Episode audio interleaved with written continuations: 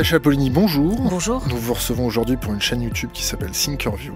On voudrait avoir votre avis sur le journalisme. Vous avez créé récemment un think tank qui s'appelle. Vous avez assumé la présidence d'un think tank qui s'appelle euh, le Comité Orwell. Qu'est-ce que vous pouvez nous en dire? C'est un comité qui s'est fondé à quelques journalistes. Euh, Des noms, parce que sur votre site internet, c'est pas très bien fait. On n'arrive pas à avoir accès à toutes les informations du board de ce think tank-là. Alors c'est très simple. Sur une idée originale de Jean-Michel Quatrepoint, euh, Alexandre de Vecchio, euh, qui est au Figaro et au Figaro Vox, Emmanuel Lévy qui est à Marianne, Franck de Dieu qui est à l'expansion.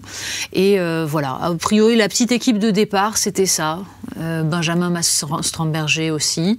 Et puis on a comme ça, au fur et à mesure, agglutiné les, les énergies. Pourquoi? Bah Parce que au départ, c'était des discussions entre nous où euh, nous nous disions que le journalisme tel qu'il est pratiqué ne nous plaisait pas, que nous avions euh, cette sensation assez désagréable que certains sujets ne sont jamais traités ou ne sont pas traités comme ils devraient l'être, qu'il y a euh, non pas une chape de plomb comme ça a pu être le cas à un moment donné, vraiment, je pense, dans les années 90-2000, chape de plomb idéologique, alors là, épouvantable, les choses ont bougé, mais en tout cas, qu'il y avait et qu'il y a une façon de ne pas poser les problèmes, de ne pas les traiter, qui est la négation de l'idée qu'on se faisait du journalisme. Donc nous avons euh, eu envie de réfléchir à la pratique journalistique, de réfléchir à la façon dont les idées pouvaient être agitées, dont les informations pouvaient sortir.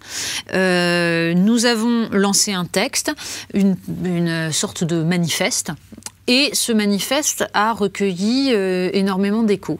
Qu'est-ce que vous appelez énormément d'échos? Bah, énormément d'échos, ça veut dire... 4500 euh, abonnés sur votre page Facebook. Voilà, des... 240 euh, abonnés sur votre page YouTube. Exactement. 305 vues sur votre colloque d'ouverture. Oui, oui, il me semble que d'arriver à mobiliser 250 euh, personnes dans un colloque, euh, c'est quand même pas non plus euh, quelque chose d'évident. On a reçu énormément de messages de gens nous disant bravo, merci de, de, réfléchir à ça. Je pense qu'il y a aujourd'hui une insatisfaction énorme de la part des Français sur ce que sont les médias il y a une impression de ne pas être informé, une impression que... Trahison oui, oui, oui, réellement, réellement, une forme de trahison et euh, l'idée que les médias jouent un rôle de chien de garde. Donc, euh, je pense que chien de garde de qui? Chien de garde d'un système, chien de garde de, on va dire, d'un système qui, euh, pour reprendre la phrase de Warren Buffett, est une véritable lutte des classes et que les riches sont en train de gagner. je pense qu'il y a de ça. vous avez, vous avez poser des questions à Christine Ockrent concernant les réseaux de pouvoir, euh, le cercle Bilderberg. Oui. Comment ça, vous est venu à l'esprit euh, Nous, personnellement, on les connaît. On a, travaillé avec euh, certains qui ont participé au Bilderberg, y compris de la, y compris de la commission trilatérale. On reçoit souvent Hervé de Carmois, qui, qui était vice-président de la commission trilatérale Europe. ce sujet de cercle de pouvoir n'est vraiment pas abordé. Ça vous est venu à l'idée comment Et la réaction qu'elle a eue en face de vous, c'était naturel C'était comment c'était violent, on va dire. Je pense qu'elle s'en souvient hein. encore. Elle vous a pris pour une conne. Non seulement elle m'a prise pour une conne, mais elle m'a prise surtout pour quelqu'un qui n'avait pas à poser ce genre de questions et qui tout à coup faisait surgir quelque chose qui ne doit pas surgir euh, au milieu d'un, on va dire, d'un débat euh, euh, convenu entre gens bien. Le ronron c'est ça, mais vous savez, euh, c'est valable pour ce, genre de, questions. Pour comment ça m'est venu de parler du réseau Bilderberg bah, Parce que tout simplement, euh, j'ai lu en travaillant sur elle qu'elle en avait fait partie. Euh, je me suis posé la question de savoir quelle était la place d'un journaliste dans ce genre de cercle. Qu'est-ce qu'on venait y chercher? Pourquoi est-il très sain qu'un journaliste soit dans les mêmes euh, réseaux de fréquentation et d'influence que euh, des chefs d'entreprise, des, politiques? Est-ce que réellement ça lui rapporte de l'information? Non. Il n'y a aucun but informatif là-dedans, puisque justement le principe est que ce qui est dit ne sorte pas. Donc ce n'est pas pour aller chercher de l'information. Ce n'est pas pour aller comprendre le fonctionnement de, du, on va dire des, euh, des systèmes politiques et économiques, parce que je pense qu'on peut les comprendre parfaitement sans cela. Est-ce que vous avez déjà assisté à un type de, réunion de, cette euh, ampleur-là, de ce niveau-là? Non, honnêtement. Est-ce que, vous êtes Déjà, est-ce que vous avez déjà été euh, dans un cercle de ce niveau-là? Non, non, non, très honnêtement, non. Mais je pense que je n'y serai pas pour une raison simple, c'est que justement, je ne pratique pas euh, mon métier de journaliste de cette façon. C'est-à-dire que je ne pense pas que la proximité euh, avec euh, les hommes politiques, par exemple, m'apporte quoi que ce soit dans ma façon de traiter les questions politiques et de réfléchir au, rôle que jouent les politiques, aux choix qui sont les leurs. Vos collègues, vos collègues, le, sérail journalistique euh, a fait corps avec vous derrière ou vous a laissé Écoutez, je pense Que, comment vous dire? J'ai toujours été un peu à part euh, dans les milieux euh, journalistiques où j'ai travaillé, peut-être parce que justement je n'ai pas un parcours de journaliste, je n'ai pas fait d'école de journaliste, moi j'ai une agrégation de lettres, euh, alors évidemment j'ai fait Sciences Po aussi, mais à un moment où j'avais déjà enseigné, où j'étais professeur, donc mon parcours il est plus agrég de lettres que, que Sciences Po, et j'ai continué à enseigner ensuite en même temps que je pratiquais le journalisme. Donc peut-être que ça m'a donné une façon de, traiter les problèmes assez différente. Euh, on m'a parfois reproché, euh, parmi mes collègues, de trop intellectualisé, de trop éditorialisé. C'est-à-dire qu'en effet, j'assume la pratique d'un journalisme d'opinion que j'ai appris à Marianne avec Jean-François Kahn, euh, qui m'a toujours expliqué que c'est une tradition française, que euh, ça n'a jamais dérangé personne quand il s'agissait de Jaurès, euh, de Clémenceau, de tout ce qu'on veut, et que c'est une, c'est une façon de, de respecter le lecteur. Il sait d'où l'on parle pour revenir sur le comité Orwell et sur les journalistes, il euh, y, a, un problème, ça c'est sûr. La, question que je vous ai posée quand j'ai été invité au comité Orwell, c'est si le comité Orwell, c'est-à-dire cette prise de conscience, cette émergence de prise de conscience de la profession, ne fonctionne pas, qu'est-ce qui va se passer? Et je vous ai répondu, la révolution. Et je le crois profondément. C'est-à-dire que je pense que dans ce que Christopher Lash appelait la sécession des élites, c'est-à-dire le fait que nous avons aujourd'hui partout dans le monde des élites qui n'ont plus les mêmes intérêts objectifs que euh, les peuples des pays auxquels ils appartiennent, euh, dans ce cadre-là, si on continue à accepter cette fracture, à laisser se déliter les, on va dire le, bien commun euh, et la préservation du bien commun au sein des nations, je pense qu'on va vers des mouvements violents. Je pense qu'on sent une colère qui monte, une colère qui peut s'exprimer de façon très très diverse. Personne ne sait ce qui peut se passer. Mais il est évident que euh, les élections américaines, les élections françaises, les élections partout en Europe nous montrent que les peuples cherchent pour l'instant tout de même à travers l'exercice démocratique, mais peut-être de moins en moins, à faire entendre leur voix, à reprendre le pouvoir ou en tout cas à faire comprendre aux élites qu'ils euh, se sont aperçus qu'on leur, avait qu'on leur avait pris le pouvoir. Qu'on les prenait pour des cons, tout simplement. Oui, qu'on les prenait pour des cons. Bah oui, mais que les intérêts, que les intérêts sont, sont divergents, tout simplement. Et qu'on s'assied sur la démocratie. Donc on ne peut pas s'asseoir sur la démocratie très très très longtemps. Il y a un moment où ça ne marche plus. Les préconisations euh, pour améliorer ça S'il y a des conseils à faire passer à vos collègues? Hum, Peut-être euh, ma formation intellectuelle me pousserait-elle à dire que la première préconisation serait de lire? serait de développer une culture générale, une curiosité qui permet d'avoir un tout petit peu de recul sur les discours qui sont produits. Des petits cours d'autodéfense intellectuelle Oui, c'est ça. C'est quand même grave euh, de conseiller ça à un journaliste Ils ont oublié ça, la charte de Munich Il y avait eu, il y a quelques années, dans le monde diplomatique, une enquête très intéressante sur les écoles de journalisme. je, je, ne me rappelle pas le nom du journaliste. Pas Bréville oui, oui, mais il, expliquait à quel point il y avait une chose qui manquait furieusement dans les écoles de journalisme, ce sont les bibliothèques. Et je pense que c'est euh, une des dimensions importantes du problème. C'est-à-dire que jusqu'à présent, les journalistes, enfin, le journalisme n'était pas tout à fait une profession comme les autres. Un jour, un jour je me suis pris la tête avec Serban Schreiber. Euh, je lui objectais, euh, c'était à l'époque de l'affaire Assange, et le, partenariat entre les maisons de presse et Wikileaks pour traiter les câbles. Et j'étais un petit peu en train de l'asticoter sur l'indépendance des journalistes. Et sa grande tirade a été Mais vous m'objectez l'indépendance des journalistes. Moi, durant ma longue carrière, je n'ai jamais senti la laisse du pouvoir se tendre sur les journalistes. Là, on est en 2016. Est-ce qu'il y a une laisse au cou des journalistes euh euh, C'est-à-dire que pour ne pas sentir la laisse se tendre, il suffit de pas tirer dessus. Oui, oui, pour sentir sa liberté. Donc on sent rien du tout. Mais euh, bien sûr qu'il y a une laisse. Il y a une laisse d'abord, euh, j'allais dire simplement économique. La situation actuelle des médias fait que les journalistes sont sous dépendance, parce qu'ils sont en permanence menacés euh, de perdre leur travail, tout simplement. Je veux dire, ce qui est en train de se passer euh, dans le groupe de l'Express et l'Expansion, c'est une saignée absolue. C'est-à-dire qu'on a des journalistes qui aujourd'hui se retrouvent sur le carreau. Une saignée ou une épuration? Pour l'instant, je dis une saignée parce que je ne sais pas exactement quels sont les choix qui sont à l'œuvre, mais en tout cas, je, pense en effet que euh, ça relève.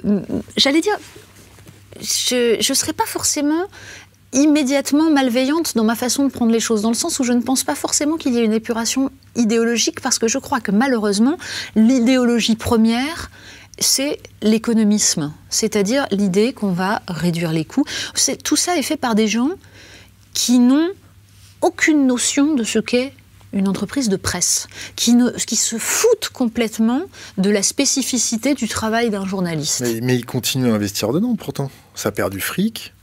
Euh, Alors, il reste encore une dimension de prestige et de poids politique dans le fait de posséder un média. de propagande. Même si on perd du fric, même pas seulement de propagande, même pas seulement. C'est simplement l'idée que l'on pèse dans son rapport avec des politiques et avec d'autres euh, milieux économiques. C'est l'équivalent d'une chaîne YouTube avec euh, beaucoup d'abonnés. Voilà, c'est ça. Exactement. Euh, on a reçu Denis Robert à plusieurs reprises. Qu'est-ce que vous pensez de Denis Robert? Écoutez, je j'aurais du, j'aurais du mal à avoir un jugement définitif parce que c'est quelqu'un que je n'ai jamais rencontré. J'ai suivi son travail. J'ai été euh, intéressée par son travail. Après, euh, je ne me prétendrai pas spécialiste du sujet. Et j'ai horreur de parler quand, euh, quand je ne maîtrise pas suffisamment ce, dont je parle. Vous n'avez pas vu son film L'Enquête? Non, je n'ai pas vu son film L'Enquête. donc vous êtes au courant de son travail. Quand il a commencé à remuer un petit peu la merde des chambres de compensation avec le Luxembourg, il s'est fait un peu lapider par votre corporation. Comment ça se fait qu'il n'y a pas de solidarité entre les journalistes? Oh, Il y, en a quand il faut, c'est-à-dire quand. Quand il faut demander du fric. Euh, euh, oui, ou quand il s'agit d'expliquer, euh, enfin de, prendre des airs outrés parce que tel ou tel, par exemple, tel ou tel politique dénonce justement des journalistes trop proches du pouvoir. Là, tout à coup, on a vraiment des. Comment Mais vous attaquez les journalistes, c'est un scandale. Donc, non, non, il y, y a un corporatisme évident, mais en effet, il joue pas forcément là où il devrait. Euh, alors, on va, prendre un dossier un peu plus frais. Euh, Paul Moréa, sur l'Ukraine, s'est fait euh, ramasser un peu sur les réseaux sociaux côté journaliste. S'est fait aduler par une grande partie de l'Internet par rapport à son indépendance d'esprit, pour ceux qui ont vu son documentaire. Votre avis là-dedans, en tant que présidente du comité ROL, est-ce qu'on a le droit de traiter tous les sujets? Ah, Il est évident qu'on n'a pas le droit de traiter tous les sujets. C'est-à-dire, bien sûr qu'il y a une espèce de, on va dire, de. pas de censure, mais de. comment dire, de façon très très claire de faire sentir qu'il y a des choses dont on ne peut pas parler et des choses qu'il ne faut pas aller fouiller.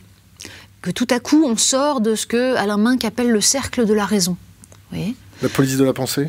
Oui, bien sûr, bien sûr. Et euh, cette, cette police de la pensée, elle est extrêmement puissante dans la mesure où il s'agit avant tout de faire passer celui qui a débordé des limites pour un conspirationniste un conspirationniste, un incompétent, un, quelqu'un donc qui, ne, qui tout à coup n'a rien à faire à la table des gens sérieux. Vous connaissez Arthur Schopenhauer? Arthur Schopenhauer, oui. L'art d'avoir toujours raison. Oui, bien sûr.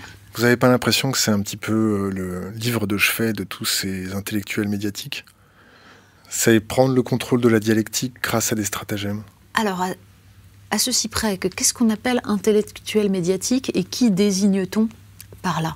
C'est-à-dire que le concept d'intellectuel médiatique, en ce moment, il est utilisé aussi pour, euh, disons, comme une arme et pour décrédibiliser certains. Vous voyez, c'était un concept à géométrie variable, intellectuel médiatique. Quand l'intellectuel médiatique, c'est BHL ou Alain Minck, euh, finalement, ça ne dérange pas mais en ce moment, ce qu'on appelle intellectuels médiatiques, c'est ce que Najat Vallaud-Belkacem a appelé les pseudo-intellectuels, c'est-à-dire ceux qui pensent mal, ceux qui ont eu le, mauvais goût de critiquer la réforme du collège. Et là, tout à coup, intellectuel médiatique euh, était une forme de dévalorisation. Vous voyez? Donc c'est pour ça que le, concept me. Alors qu'est-ce qu'on fait? Qu'est-ce qu'on fait pour aller euh, récupérer cette indépendance d'esprit et aller traiter les sujets nécessaires pour avoir un prisme de lecture profond. On fait un syndicat de journalistes euh, surarmés, intellectuellement parlant, on fait des groupes de pression, on fait quoi? Qu'est-ce qu'on peut faire pour... Nous, on a tendance un petit peu à ravager votre profession. Ils savent pertinemment que quand ils viennent commenter les, choses chez nous, euh, s'ils n'ont pas l'étoffe ou la trempe d'un Denis Robert, ils, se font vaporiser. on aimerait quand même un peu vous aider on fait quoi, nous, l'Internet? On, va protéger les journalistes, on fait le boulot de... On fait quoi? Qu'est-ce qu'on peut faire pour vous aider? Je pense que euh, le, travail que vous faites, le travail qui se trouve sur Internet, euh, ne doit pas venir en aide aux journalistes. C'est une alternative, c'est une autre façon de produire de l'information et de la pensée.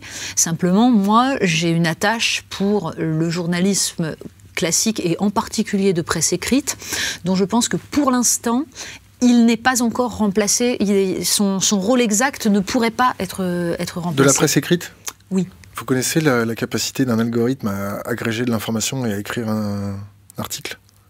Mais un algorithme ne remplacera jamais euh, ce que moi je vais chercher dans de la presse écrite, à savoir non pas seulement de l'information, mais du reportage, de la pensée, du jugement même. Voilà, c'est ça qu'apporte, est censé apporter la presse.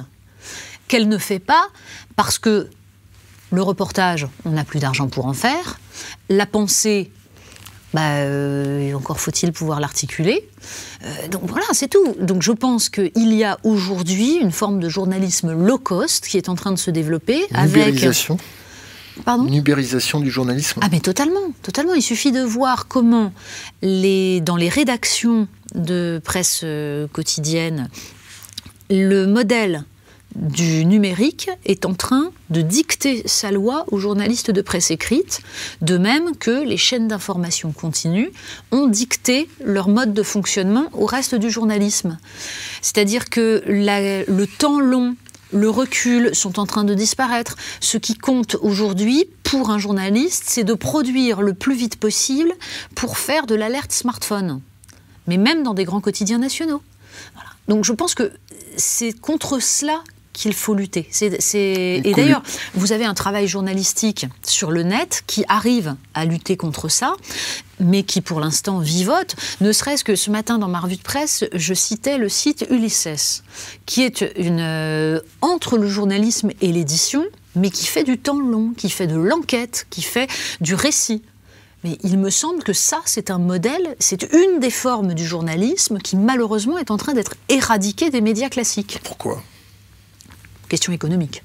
Pas une question de... Et question aussi de capacité du public à se donner la peine de lire.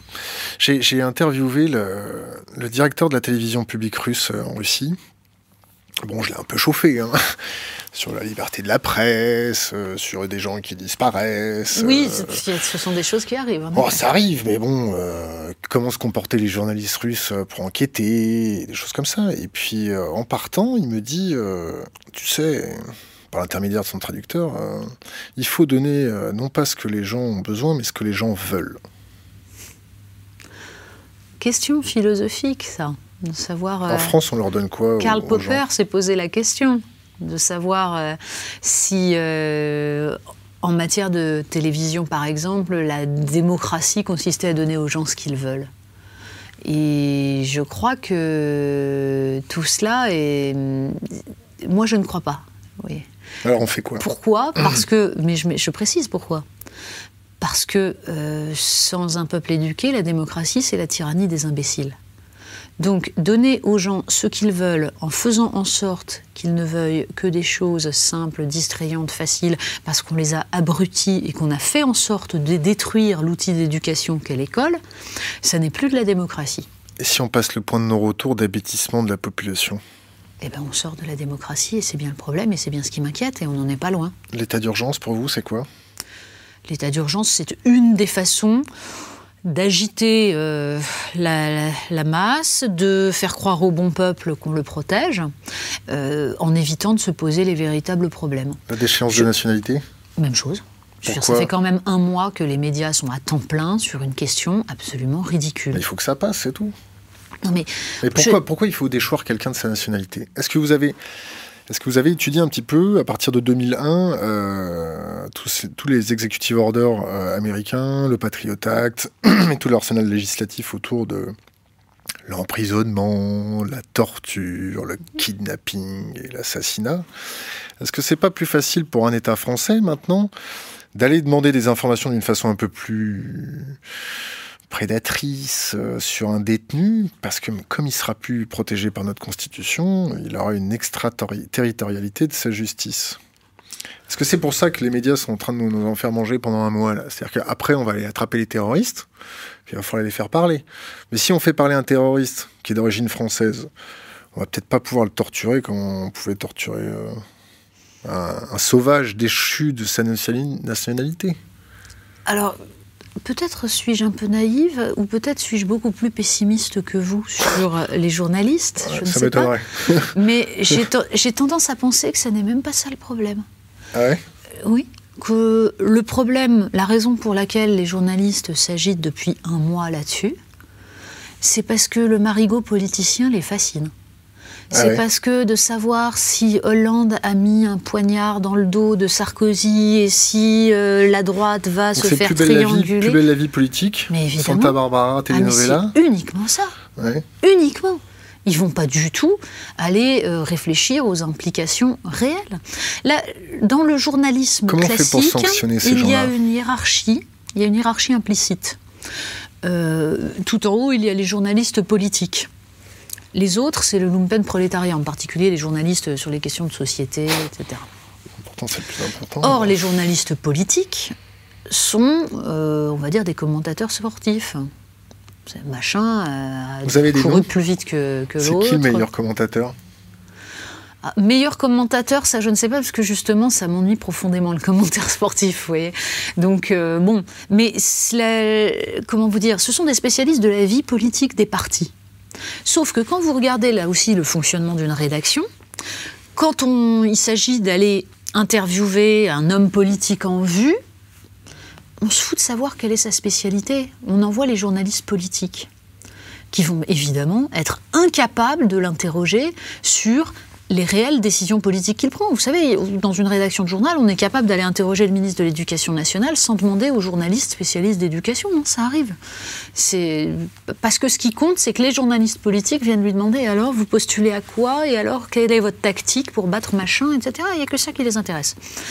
Donc je pense aussi que, enfin, euh, ça explique beaucoup du fonctionnement des du fonctionnement des journaux. Vous voyez, par-delà euh, les, questions purement euh, idéologiques de fond. C'est-à-dire que justement, malheureusement, il n'y a pas d'idéologie, il n'y a pas de réflexion. C'est des coquilles creuses ou c'est simplement des, des, des putafriques Ils courent après le fric Alors après, il y a des questions de génération.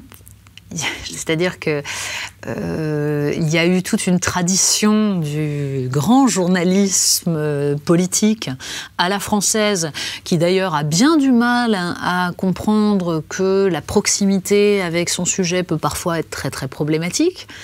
Voilà, donc, euh, mais les jeunes aujourd'hui, les jeunes journalistes, ont tendance à reproduire ça. Alors en étant un peu plus mordant, en étant un petit peu plus rentre-dedans, moins dans la connivence. Mais tout de même, ils vont, alors pour le coup, pêcher par euh, absence de culture politique, absence de culture historique, qui leur interdira ne serait-ce que de faire preuve du minimum de mémoire qui euh, permet d'interroger un homme politique sur ses choix, sur son parcours, sur, euh, sur la cohérence de, de ce qu'il fait. Est-ce que c'est le principe de Peter appliqué à votre profession? C'est possible. C'est possible. Je pense que c'est surtout. Vous pouvez nous rappeler le principe de Peter? Le principe de Peter, c'est le principe d'incompétence. Hein. C'est l'idée que euh, c'est l'idée que euh, on atteint au bout d'un moment son seuil d'incompétence, si je ne me trompe. C'est bien ça. Si mes souvenirs sont bons, c'est qu'on place les éléments les plus incompétents à des hauts postes parce que c'est là où ils font le moins de mal. Voilà, c'est ce qu'on appelle l'éviction par le haut aussi que j'ai vu beaucoup pratiquer. Et c'est aussi le fait que, euh, plutôt dans ce principe, il y a l'idée que chacun va monter les échelons jusqu'au moment où il ne pourra pas monter parce qu'on voit qu'il a atteint son seuil d'incompétence. Sauf qu'une fois qu'il a atteint son seuil d'incompétence, bah, il est là. Geoffrin, il, est incompétent? Est-ce que Geoffrin est incompétent? Je, je ne dirais pas ça. Enfin, je n'ai jamais trouvé que les résultats qu'il avait donnés à la tête des rédactions qu'il a dirigées euh, étaient fulgurants. Je veux dire, en termes même de nombre de lecteurs, de, voyez, de développement d'un titre. Après, euh, chez Laurent Geoffrin, il y a un problème idéologique. Là. Moi, j'ai du mal euh, avec quelqu'un qui considère que son travail euh, est de faire en sorte d'abord de défendre mordicus la politique d'un président de la République qui a trahi toutes ses promesses de campagne, et ensuite de criminaliser tous ceux qui pourraient éventuellement s'opposer à cela ou faire valoir qu'il y a d'autres politiques possibles. Sa façon de jeter l'opprobre euh, sur les opinions qui le dérangent, c'est ça?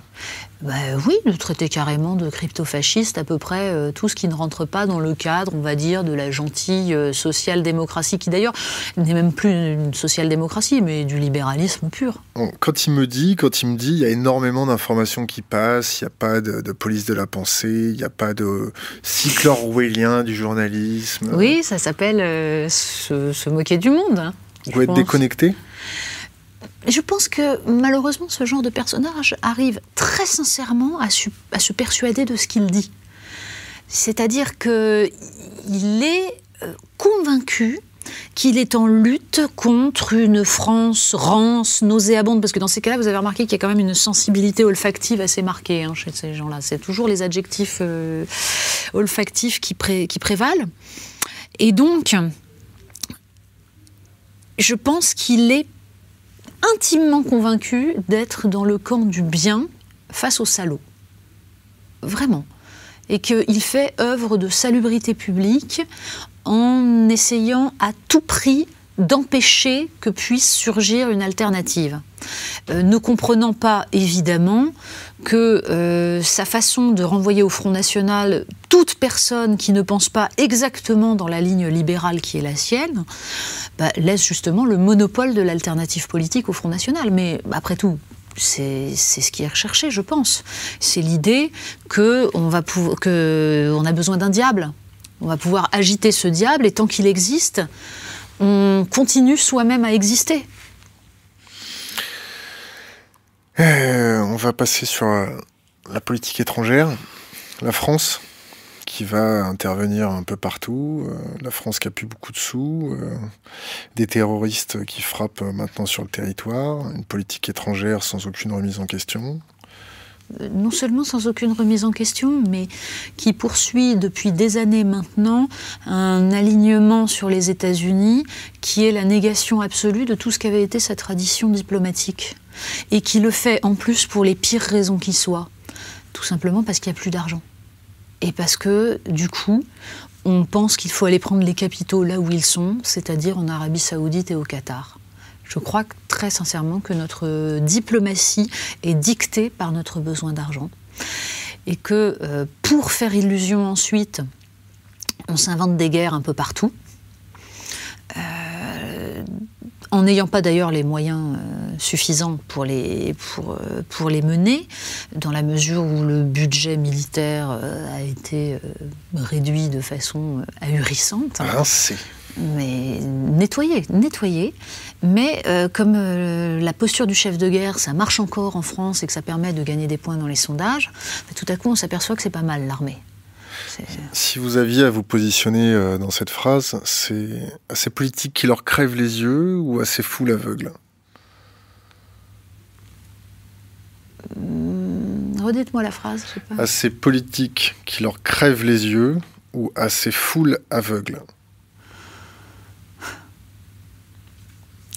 si j'interprète bien la phrase, euh, il s'agit de savoir si c'est la responsabilité des, politiques ou si c'est de la responsabilité des gens qui acceptent.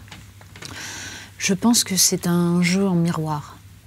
Je pense que euh, les foules aveugles, en effet, ont accepté depuis des années de se dessaisir du pouvoir que leur avait donné la démocratie. C'est du misérabilisme de l'impuissance C'est une forme de, on va dire, de paresse, de paresse entretenue par tout un système. C'est-à-dire que je pense que le principe de la société de consommation et de spectacle est évidemment d'encourager cette paresse et de la faire prospérer, de, de développer euh, chez les gens les pulsions immédiates. Animales. oui, oui, oui, bien sûr. Le, principe même de la consommation euh, à travers incité par la publicité, c'est ça. C'est de jouer sur les pulsions euh, en, en activant des stimuli pour justement éviter toute, euh, toute, réflexion, tout recul. On est dans la manipulation pure. Quand quand Patrick Lelay explique que son métier consiste à vendre à Coca-Cola du temps de cerveau humain disponible, il a résumé le fonctionnement de la démocratie aujourd'hui. Les gens sont cons? On les a rendus cons. On fait en sorte qu'ils soient cons. Moi, j'ai énormément, j'ai une très très grande, euh, un très très grand respect pour les savoirs euh, non scolaires, les savoirs euh, non universitaires.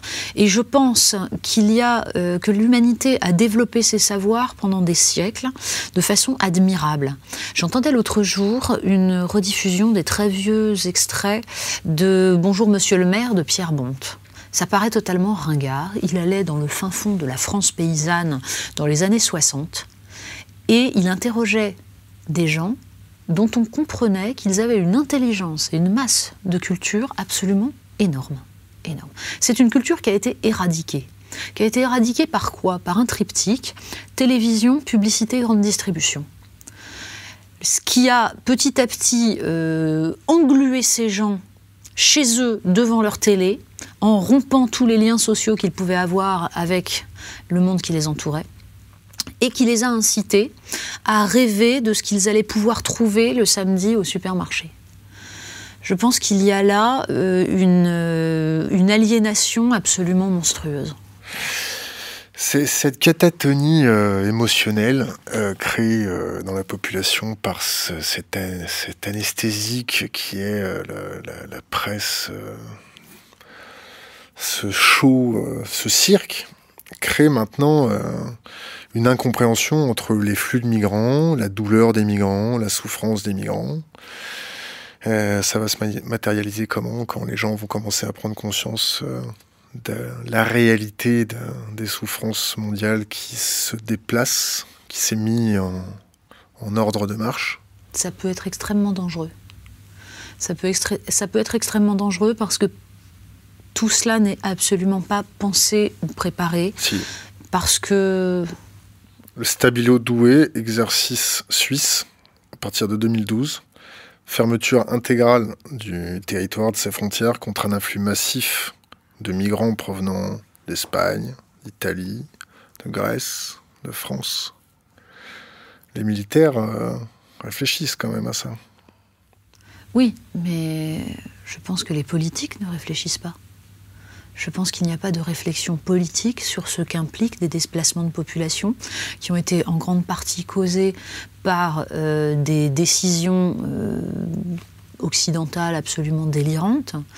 Euh, nous sommes en train quand même de payer la guerre d'Irak, la guerre de Libye, qui ont déstabilisé totalement des pays et dans une irresponsabilité totale. Donc aujourd'hui, cette souffrance provoquée va déstabiliser mécaniquement les sociétés européennes. Et tout cela n'est absolument pas anticipé. Vous croyez à la balkanisation de l'Europe? Oui, je le, je le crains. Je crains qu'il y ait un éclatement total des nations et euh, des, des, luttes euh, violentes, parce qu'on voit monter la violence aujourd'hui. On voit que euh, dans l'ensemble des pays européens, il y a des radicalisations euh, de toutes parts. Chaque, chaque euh, camp idéologique, euh, ethnique se radicalise et montre de moins en moins d'empathie, de moins en moins de capacité à penser les choses politiquement.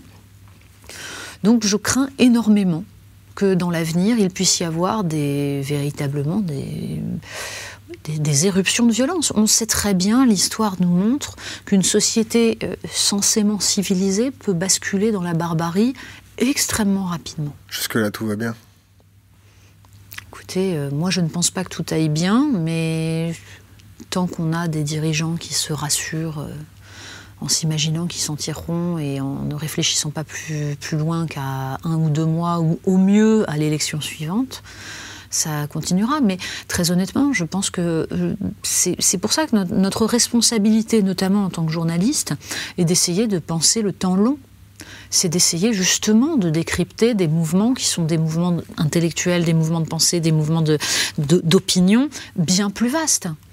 Euh, mais pour ça, ça nécessite d'abord de prendre le temps de réfléchir. Euh, ça nécessite aussi la culture suffisante, justement, pour euh, être capable de faire le lien entre les événements. On va changer de sujet. Edward Snowden, ça vous fait penser à quoi?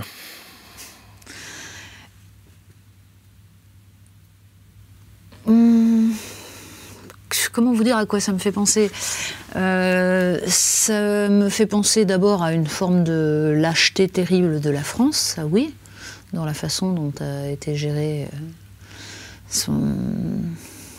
Enfin, dans, le, dans, la façon dont la France a refusé euh, de lui venir en aide. L'asile? Oui, oui, oui. que vous dire de plus? La NSA Je pense que nous avons totalement renoncé à faire prévaloir, euh, on va dire, une indépendance. Toi, en tant que journaliste, euh, tu fais comment pour, vous faites comment pour protéger vos sources? La caste journalistique euh, ne sait pas chiffrer ses mails. la caste journalistique a une connaissance parcellaire ou voire vaporisée du milieu numérique. Euh, j'ai beau discuter avec eux, euh, leur expliquer que la confidentialité d'une enquête, euh, c'est important, que vous pouvez mettre en danger toute une salle de rédaction avec une demi-clé USB. Ils sont complètement à l'ouest. Est-ce qu'il y a des cours je, connais, je connais deux journalistes dans le numérique qui font correctement leur boulot et on leur, on leur manifeste notre respect, Jean-Marc Manac et Marc Ries. Il y en a d'autres.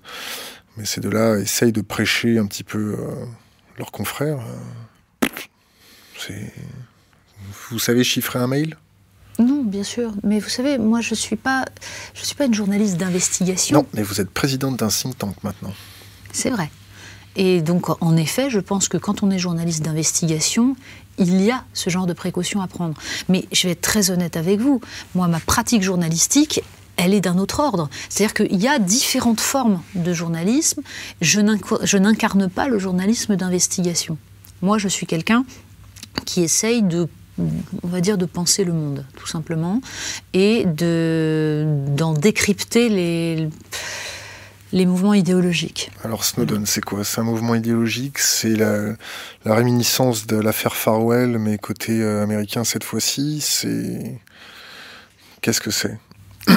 Oui, c'est la, et c'est la révélation euh, absolue d'une forme d'impérialisme extrêmement puissant et extrêmement violent, euh, d'une, on va dire, d'un rouleau compresseur malgré tout sous les apparences débonnaires d'une, va dire d'une, d'une puissance en temps de paix. Mais il n'y a pas de paix. On a, on a euh, récemment interviewé le, le, ministre conseiller de l'ambassade de Russie, puis juste après euh, son patron, l'ambassadeur euh, Alexandre Orlov, ambassadeur de la Fédération de Russie. bon, comme on est un peu taquin, on a appelé les Américains derrière. On leur a proposé le même deal avec les, mêmes choses. Et on s'est rendu compte que pour avoir une, une interview de l'ambassadrice américaine, c'était déjà 10 minutes maximum. Mmh. Et qu'il fallait c'était mieux d'envoyer les questions juste avant. Euh, quand on leur a dit qu'on venait de YouTube et qu'on procédait pas comme ça, que toutes les interactions qu'on allait avoir avec eux allaient être publiques, ils ont commencé à tousser. Comment ça se fait que les journalistes acceptent d'aller, euh, je vais pas dire tapiner, parce que donner ces questions avant, c'est, c'est tapiner, non? C'est quoi? Alors c'est compliqué et ça dépend, ça dépend dans, dans quel cadre. Et puis ça, ça dépend si euh, c'est toutes les questions que vous donnez et si ça interdit les relances après. Vous voyez C'est-à-dire, est-ce que j'ai déjà eu à donner mes questions avant? Non, jamais. Mais euh, en tout cas pas en télé. Bah, un thème, quoi. Vous donnez euh, les axes, genre nous on dit géopolitique, internet, finance, voilà, terrorisme. Ça, pas plus. pas plus. Pas plus. Pas plus. donner les questions avant. Enfin, comment vous dire?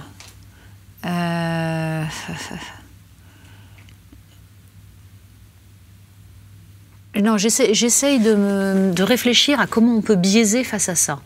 Parce que qu'une ambassadrice américaine réclame qu'on lui donne les questions avant, ça ne me surprend pas. Elle ne réclame pas. C'est préférable. C'est préférable. Oui, bien sûr, on est bien d'accord. Euh, de, mais de même que j'ai déjà vu des cabinets de ministres expliquer, alors non pas qu'ils voulaient les questions avant, mais enfin que quand même, si on pouvait euh, leur expliquer exactement avant ce qu'il allait se passer, etc., c'était mieux. Euh, euh, il y a toujours moyen de donner deux trois trucs et de, voyez, c'est-à-dire que je, ça, ne m'étonne pas qu'ils jouent leur partition.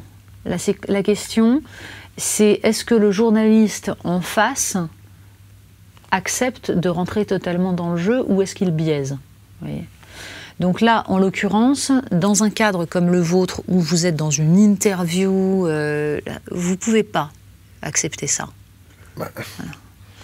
Sinon, vous vous privez de l'interview. C'est ça. Mais sans doute faut-il mieux se priver de l'interview que d'avoir une langue de bois absolue. Ouais. Voilà. C'est tout. Qu'est-ce que vous pouvez donner comme conseil pour quand même y aller? Parce que on va vous expliquer rapide. Hein. On, a, on, a, on, a, on a shooté Axel Lemaire pendant la loi renseignement euh, qui voulait pas répondre aux télé, euh, comme on a une forte communauté de hackers de geeks euh, derrière nous et qu'on est fortement enraciné dans cette guilde. On lui a posé clairement les choses. Hein. On lui a dit nous, on va dire qu'on a essayé de vous parler. Méfiez-vous, s'il y a 100 000 personnes qui débarquent sur votre compte Twitter, on ne sera pas responsable. Quand ils ont vu nos partenaires, ils ont dit oups, euh, ils ont que des, partenaires qui ont 2 millions de visiteurs uniques par mois, c'est compliqué. Elle a joué la transparence. Elle a tenu sa parole. Dans les autres ministères, c'est compliqué. Donc, est-ce que vous nous conseillez de continuer à faire les mercenaires? Oui. Ouais. Oui, bien sûr. Bien sûr. De toute façon, je pense que vous avez une arme absolue qui est le caractère immédiatement mesurable de votre puissance. C'est tout. La presse écrite n'a plus tout à fait ça. La, presse classique, quand je dis presse écrite, c'est aussi euh, radio, télé, et sur des choses beaucoup moins, hum, comment dire, beaucoup moins immédiats que ne peuvent l'être les réseaux sociaux. Euh. donc, euh, si le rapport de force s'inverse, il ne faut pas hésiter à l'utiliser. C'est un rapport de force. L'information, il, faut aller la, il faut aller la chercher. le questionnement, il, est, il peut être violent et il doit l'être parfois. Donc, On peut s'engueuler encore? On peut s'en mettre plein la tête Une vraie joute oratoire? Mais j'espère. Mais j'espère bien. Le drame aujourd'hui, c'est que la plupart des gens n'acceptent de venir débattre qu'avec ceux avec qui ils sont déjà d'accord. Vous, voudriez euh, débattre avec Acrimed? Oui, bien sûr. Tout de suite? Oui. D'accord. bien sûr, moi j'ai aucun problème. Si vous aviez laissé un conseil aux jeunes générations, une bouteille à la mer sur Internet. Nous, on a le prisme à moyen terme, à long terme. On essaye de détecter les signaux faibles. Et on essaye aussi de laisser des préconisations à la jeunesse qui fume des pétards à 3 heures du matin et qui regarde des émissions de géopolitique. Euh, un conseil pour les jeunes générations Lisez Thucydide. Mhm. Vraiment. Je, peux vous dire que ça, lisez et en particulier révisez euh, l'histoire antique, l'histoire romaine, l'histoire grecque. C'est une, c'est une manne pour comprendre justement ce que c'est réellement que la géopolitique, ce que c'est que les rapports de force. Quand vous lisez dans la guerre du Péloponnèse la façon dont Athènes a traité la, petite île de Mélos, qui voulait rester neutre dans la guerre, qui ne voulait pas, euh, surtout pas se mêler du conflit, et qu'Athènes leur a dit Mais attendez, nous on veut pas de neutralité, si vous n'êtes pas avec nous, vous êtes contre nous. Et ils ont envahi Mélos et ils ont réduit en esclavage toute la population. Mais c'est une euh, explication absolument extraordinaire du mode de fonctionnement de l'impérialisme. Euh, si, vous, si vous regardez le fonctionnement d'Athènes, la façon dont ils appliquent, et dont ils sont très fiers d'appliquer en leur sein la démocratie, mais la façon dont ils traitent leurs alliés, vous comprenez d'abord que ce ne sont pas des alliés. que c'est que voilà que ce ne sont pas des alliés mais des subordonnés et ça vous rappelle un impérialisme actuel assez marqué et ensuite ça vous explique pourquoi ça s'est effondré parce que ça finit par s'effondrer. Ségolène Royal euh, au Quai d'Orsay, ça vous fait penser à quoi? Pardon. La bravitude? C'est. Ouais, ouais, ouais. Vous avez d'autres choses euh, à nous poser, des questions à nous poser, vous, à votre tour? Hum. Des questions, oui, oui, bien sûr. Euh, vous êtes non journaliste et vous êtes extrêmement critique sur le journalisme, ce que je comprends parfaitement. Euh, et je le suis aussi. Est-ce que pour autant, euh, vous estimez qu'il faut que la presse et les médias tels qu'ils existent disparaissent? Oui. Oui? À 100%. Et est-ce que vous croyez que... Je vais délayer, je vais délayer la, la réponse. Quand vous avez trahi la confiance de quelqu'un, jamais vous ne pouvez revenir en arrière. Oui, ça, je crois que c'est vrai. Je crois que c'est vrai. En même temps, euh, et, je pense d'ailleurs qu'il y a moyen aujourd'hui, en tout cas, de réfléchir à une façon de développer sur le net l'ensemble de ce qu'apporte. Je disais tout à l'heure que je pense que pour l'instant, le, travail que fait le, le, journalisme de presse écrite notamment, on ne le trouve pas sur le net sous la même forme. C'est vrai, je le pense. Pour autant, je pense qu'à terme, de toute façon, ça se passera. On est dans une phase de transition. Euh, et ce que moi je viens chercher euh, dans la presse, euh, je crois que ça peut surgir aussi de diverses manières sur le net. simplement, c'est un modèle économique, c'est une question de modèle économique. Comment on arrive à faire vivre ça? Pour l'instant, malheureusement, il faut beaucoup d'argent pour payer un type qui aille faire un reportage au long cours. Euh, voilà, c'est ça ne, je ne sais pas si on a trouvé la solution pour que ce soit rentable. Non. Vous avez d'autres questions à nous poser? Hmm, J'imagine que vous n'êtes pas. Euh, vous, je, pense que nous n'avons pas la même culture comment dire, je, très honnêtement, je n'ai pas une culture des nouvelles technologies, je n'ai pas, je, et pour l'instant, je n'ai pas eu le temps de m'intéresser suffisamment à ces problématiques et à toute l'implication que ça peut avoir sur les questions de, euh, notamment de journalisme d'investigation. Enfin, c'est pas que ça m'intéresse pas, je, m'y suis intéressée, mais pas, autant que je le voudrais. C'est-à-dire que je ne serai jamais péremptoire sur ces questions-là parce que j'estime qu'il euh, il y a des choses encore, des choses que je ne maîtrise pas suffisamment. J'ai une culture trop classique pour ça. Mais, si je sais pas si c'est toi encore, euh, c'est quoi une culture trop classique? On va dire que je suis quelqu'un de l'écrit. Mais véritablement, quelqu'un qui va s'intéresser spontanément au récit, à, à la pensée, à l'idéologie. voilà. Je suis. je suis profondément, je pense, imprégnée de culture littéraire et de culture historique. Et c'est pour ça que je pense que j'ai envie d'ouvrir le comité Orwell euh, à des journalistes qui auront un autre type de culture que la mienne. C'est-à-dire qui seront bien plus au fait de, des modes de fonctionnement des réseaux sociaux. Vous voyez, tout ce qui concerne le hacking, par exemple, est quelque chose qui m'échappe. Je ne sais pas comment ça fonctionne. Ça fonctionne très simplement. Hein. Oui, bien sûr. Mais euh, les, choses ne sont jamais simples. J'aime comprendre. J'aime comprendre jusqu'au bout. Donc, euh, quand on cherche à comprendre, ça n'est jamais simple. Ou quand on est passionné, c'est toujours simple. Voilà. Ah, j'ai peut-être une petite question encore. Alors... la formation de très haute qualité dont vous rêvez, que vous, euh, que vous professez, une information qui fait appel à l'intelligence des gens, euh, comment peut-elle être mise en place dans un système où les médias sont à but lucratif et en concurrence? C'est toute l'ambivalence, bien sûr.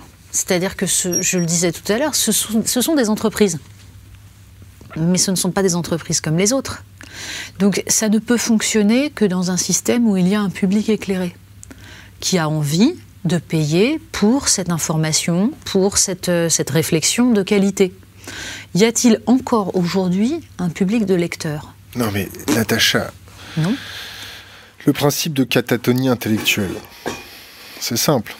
Vous mettez quelqu'un sous pression, vous le, harceler de peine et de mots, euh, crise financière, perte de boulot, problème à l'école, mmh. terrorisme, crise nucléaire, pollution, pesticides, et on en passe des meilleurs. Qu'est-ce qui se passe? Il y, a, un effet de repli, tout le monde le sait, du moins les gens déjà éclairés le savent. Oui, bien sûr. Et, quand on extrapole, le, on extrapole le, raisonnement, on sait pertinemment que ce sont des belles paroles de, de dire que on, ne peut avoir qu'un public éclairé, mais il y en a de moins en moins. La, dynamique. C'est ce que je viens de vous dire. Bien sûr y en a nous, nous, on a la dynamique de lâcher prise, c'est-à-dire que on vous laisse encore une chance, vous les journalistes, de, laver votre honneur, de laver votre profession. Mais euh, le cercle, le cercle Orwell, pour nous, le comité Orwell, au départ, on l'a un peu mal pris que vous vous appeliez comme ça parce que c'est lourd de symbolique pour nous. Et on s'est dit quand même, ils essayent de survivre, ils essayent de se réveiller. Alors c'est peut-être pas tous les journalistes et qu'il euh, y en a une qui a décidé de sortir parce qu'elle a une paire de baloches un peu plus endurcie que la majeure partie de sa, caste. Et on vous laisse faire, on va peut-être essayer de vous aider, du moins de regarder la profession journalistique avec un peu plus de bienveillance. Mais après, vous serez relégué définitivement avec les politiques, euh, les lobbyistes et ainsi de suite. C'est-à-dire que vous allez devenir la cible vraiment de gens pertinents sur l'outil numérique et ça risque de très mal se passer. Donc battez-vous. Oui. Battez-vous. Mais d'abord, je vais vous dire une chose. Je ne me suis jamais senti appartenir à aucune caste ou à aucune corporation. je, je n'ai pas l'esprit de caste. Vous n'avez jamais acheté de voiture avec votre carte de presse? D'accord. Euh, non. Pourquoi on achète une voiture avec une carte de presse Parce que vous pouvez acheter une machine à laver aussi avec une carte de presse. Non. Alors je vous conseille, je vous conseille un truc. Je dois vraiment être très con. Ouais. Vous, vous appelez, vous appelez, vous dites vous êtes journaliste, vous avez une carte de presse, hop, vous avez une réduction. Ah mais je savais pas, vous voyez. C'est bien, non Vous me l'apprenez, c'est sympa. On peut en profiter euh Ah bah ouais, si vous voulez, mais je, non, j'ai loupé des trucs. Ouais. C'est comme quoi les journalistes sont quand même parfois les moins bien informés. Non, non, sérieusement, euh, sérieusement, donc, non, non. Je, je sais pas, je dois avoir d'abord un vieux fond d'éducation, de euh, respect morale, tout ça. De, moi, j'ai une éducation un peu janséniste. Il y a des trucs qui se font pas. Bon, bah voilà. Non, non, c'est et, honnêtement, je n'ai jamais eu l'esprit de corps. J'ai été prof aussi, j'étais pas plus corporatiste euh, côté prof que côté journaliste. Voilà. Le, gouvernement. Euh, je ne, me sens, absolument pas comptable de ce que font les journalistes en général. C'est bien. Ce qui m'intéresse, c'est de savoir comment moi, je vais essayer de faire mon boulot à peu près honnêtement. Et de faire en sorte. Vous bossez au Figaro quand même, non? Ah, je suis plus journaliste au Figaro, je suis, euh, je suis, chroniqueuse extérieure. Je ne suis pas salariée de la, de la rédaction. D'ailleurs, je n'y mets pas les pieds parce que je ne suis pas euh, journaliste au Figaro. Je l'ai été pendant trois ans sur les questions d'éducation. Le comité Orwell, on vous a objecté que vous travailliez pour un marchand d'armes. C'est quoi votre avis là-dessus? Bah, mon avis, c'est que malheureusement aujourd'hui, en effet, euh, une bonne partie des médias appartiennent à des grands groupes industriels et en particulier des groupes, euh, qui vendent des armes. Euh, plutôt que de m'objecter le Figaro, on aurait pu m'objecter d'ailleurs Europe 1, où là, d'ailleurs, je ne suis pas plus salarié, enfin, je ne suis pas plus en CDI, mais je suis salarié, là, pour le coup. simplement, j'ai commencé mon travail de journaliste à Marianne qui est un des rares journaux indépendants.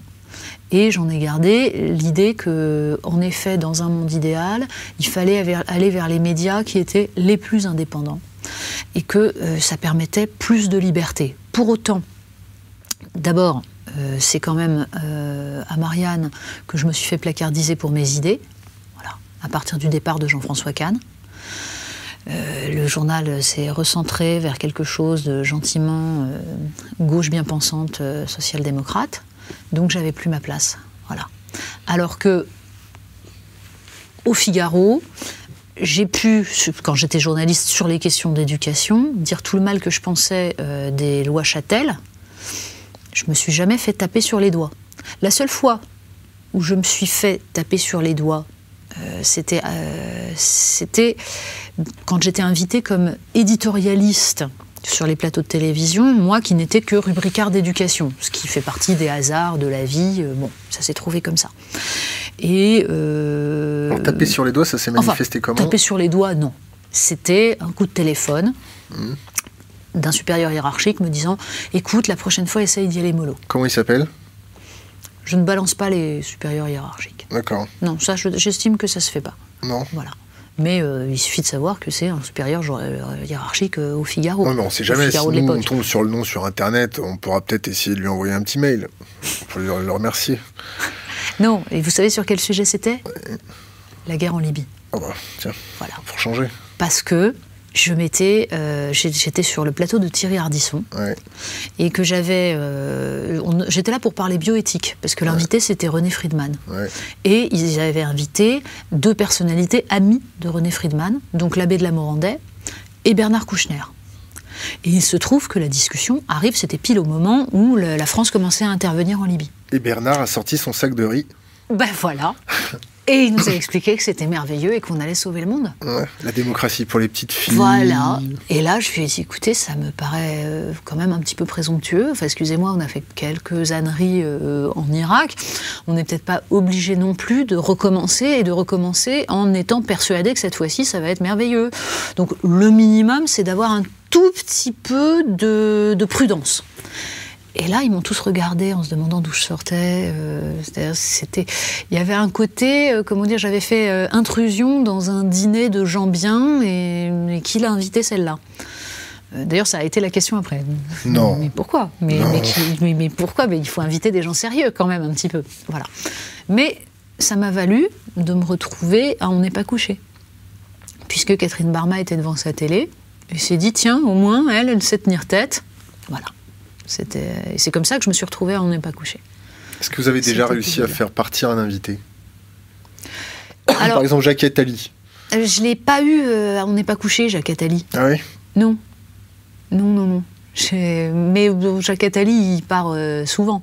c'est facile de le faire partir. D'expérience, les gens qui quittent les plateaux sont des multirécidivistes. Oui. Donc il n'y a pas grande gloire à faire oh bah quitter un plateau. On était fiers Non, moi, le seul euh, qui soit parti quand j'étais en pas couché, c'était Christophe Ondelat. Oui, oui. Il y a pas... Et je n'en ai oh, conçu. Je n'en ai conçu. J'aimais beaucoup son journal de 13 heures, il était très marrant.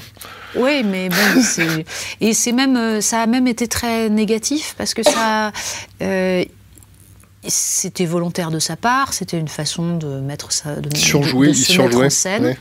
Et du coup, ça a donné l'impression, je venais d'arriver, on n'est pas couché, ça, ça a donné l'impression à beaucoup de gens que, évidemment, cette émission était là pour faire du clash euh, et que j'étais moi-même, euh, évidemment, une partie de ce système. Un suppôt. Et donc, ça a décrédibilisé totalement mon travail Ah et j'ai été obligée de ramer après pour essayer de montrer que mon but n'était pas de faire du clash, mais de débattre et de- d'essayer de, penser les problèmes de façon euh, un peu pertinente et honnête. Si vous aviez une équipe, une task force de, de la matière grise à former, vous metteriez qui dedans? Ouais, Des gens que vous connaissez pas forcément. Allez, allez. Euh, une équipe à former. Euh, mais enfin, ça, ça dépend. du- Pour form- former pour faire quoi? L'agence touriste de l'information. Agence touriste de l'information. Donc Hannibal. Hannibal, euh, qui, qui assumerait Hannibal?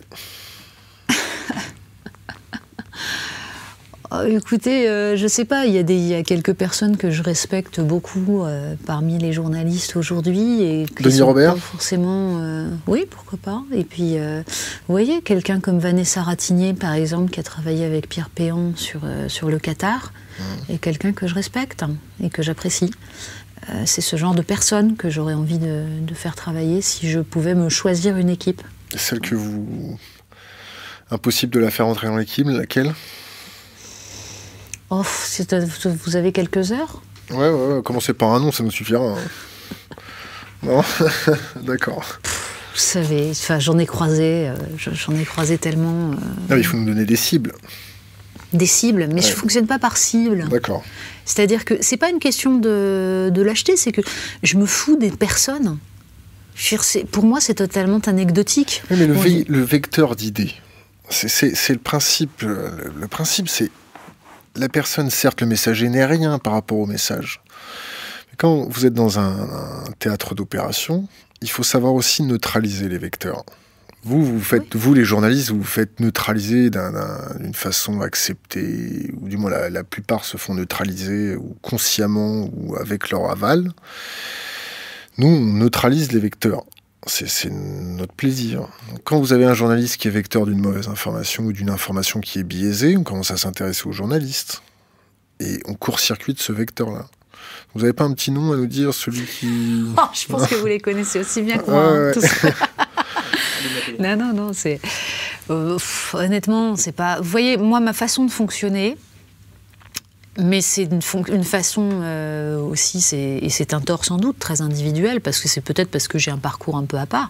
Ma façon de fonctionner, ça a toujours été de faire euh, mon boulot euh, du mieux que je pouvais, en suivant une ligne une ligne idéologique en défendant les, les valeurs qui sont les miennes, les idées qui sont les miennes. Il se trouve que j'ai eu le bol de profiter d'un système audiovisuel qui a besoin de mettre des femmes. Je suis bénéficiaire de la de- Discrimination positive. Ouais, de la discrimination positive, de la, de parité, c'est tout. contre la discrimination positive Moi, je suis contre la discrimination positive.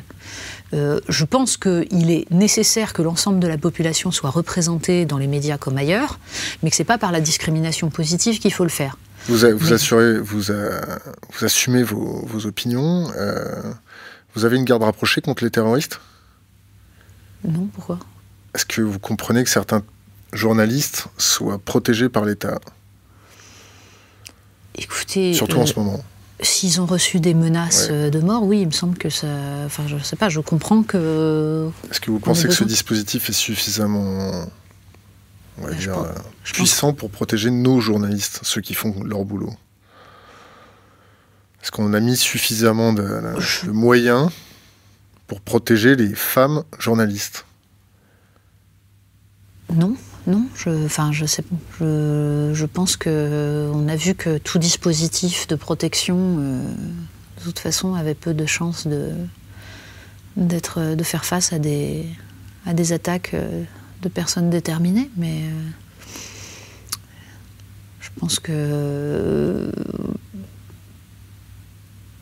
c'est la- enfin, comment dire, ça dépend de quelle, de quelle menace vous parlez, de quel type de menace et de quelle. euh, Alors, euh, nous, on fait de la veille aussi sur les terroristes, et on voit beaucoup de réseaux euh, s'activer sur les femmes journalistes, et on trouve qu'on met pas assez le paquet pour les protéger. et on en profite pour faire passer un message. Voilà. Oui, c'est possible. Je pense que. On va, on va encore en manger pour 30 ans, vous savez. Ah, ça, c'est, ça, c'est sûr. C'est sûr qu'on parle, de, on parle de problèmes de très long terme. Mais je crains malheureusement que la protection, euh, même si elle est nécessaire, ne soit jamais totalement suffisante. Vous, savez manier une arme? Non, mais comme je suis euh, quelqu'un d'extrêmement... Euh, comment dire Certains diraient anxieux, d'autres peut-être lucides, et que je suis en pleine réflexion sur réflexion limite fascination sur le survivalisme. Pourquoi J'ai des tendances. Pourquoi fascination Non, c'est une façon de parler. Je, plaisante. Ah. Mais c'est, mais j'ai toujours euh, été très intéressée par les réflexions qui essayent d'anticiper ce que peut être justement la chute d'une civilisation. Ne serait-ce que parce que j'ai conscience que c'est parfaitement possible que ça peut arriver. Et donc, il m'arrive de temps en temps de me dire que euh, j'aimerais savoir manier une arme et que c'est quelque chose d'extrêmement utile. En plus, quand j'étais petite, mon père m'emmenait. Il avait ah, toujours pratiqué dans un cadre légal. Hein. Mais bien entendu. Mais j'ai très petite, euh, j'ai arpenté les clubs de tir euh, pour tirer à la carabine. Quel était votre calibre préféré? À l'époque, j'étais petite. Hein, 765, non? J'avais 6 ans. Natacha Polony, merci. Et euh, au plaisir de vous revoir sur notre chaîne YouTube. Mais, euh, merci de votre invitation. Merci, merci. beaucoup.